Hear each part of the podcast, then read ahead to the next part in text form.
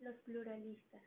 Hasta ahora hemos visto que los filósofos naturalistas explicaban el fundamento de la realidad a partir de un solo principio, por lo cual todos pueden ser considerados monistas.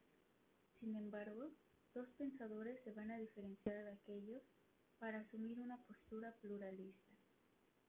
Empedocles de Agrigento, 483 a 430 a.C.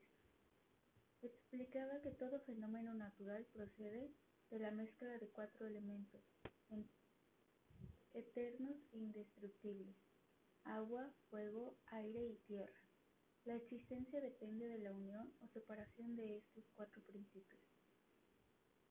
Anaxágoras de Clazomene, 499 a 428 a.C.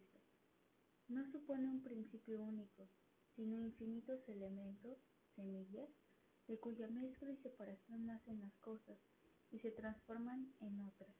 El principio ordenador de las partículas es el nous, vocablo griego que se traduce como inteligencia.